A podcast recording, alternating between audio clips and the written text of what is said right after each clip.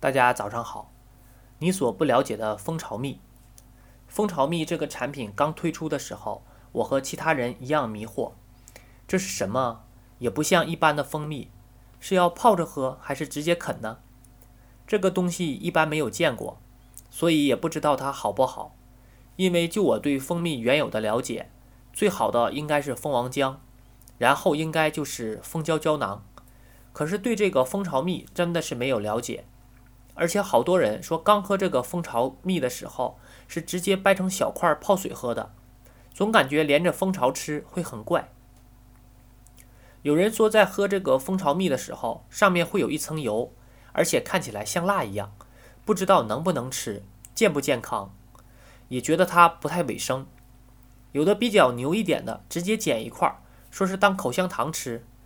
不过不管怎么吃吧，反正是有好奇心强的先尝过了。而且还都反应不错，说是嚼着吃可以治疗鼻炎，对口腔溃疡也有非常有帮助。其实蜂巢蜜是由蜂巢和蜂蜜两部分组成的，它的营养成分和活性物质相比普通蜂蜜要高很多，兼具花园的芳香和纯富天美的口感。巢蜜基本上都未经人为加工，所以不易掺假和污染，比分离的蜜酶值含量还要高。而羟甲基康醛及重金属含量却很低，它是比分离蜜更高级的营养型食品。蜂巢蜜是连巢带蜜一起食用的产品，冲泡之后上面会有一层油，是因为它不仅含天然成熟的原蜜，还包括了蜂蜡、生物蜂胶等天然营养成分。但是它的味道甘甜爽口，蜜味香浓，具有极高的营养价值。很多人都觉得蜂巢蜜不卫生，其实是对它的不了解。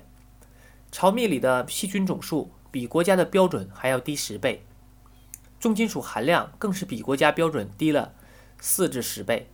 而且蜜蜂本身是很讲究卫生的，你可能不知道，在蜜蜂王国里会有专门负责卫生的蜜蜂，它们每天会勤恳的工作，蜂箱里是绝不允许有杂质和污秽物的。更不用说草根、树枝和泥土这类东西了。蜂蜜和蜂胶本身也是消炎杀菌的，而且具有很好的保鲜和杀毒作用，其卫生程度完全不用担心。激素问题就更不用担心了，它不是蜂王浆，完全没有经过加工，所以是不含激素的。说怎么吃就更简单了，保健的话，只要在早起时空腹嚼食三十克就行。如果想要治疗鼻炎、咽炎等炎症，可以在早起空腹或晚上睡觉前使用。小孩子体质较弱，所以用量减半。可以含一块在嘴里慢慢吸，就像平常吃糖一样。蜂巢加醋还有止咳的效果。吸完蜜后可以嚼一会儿蜂巢，嚼食之后的剩渣就是蜂蜡，吞下去也可以。如果实在吞不下去，就可以吐掉了。这下你一定对蜂巢蜜有了一定的了解。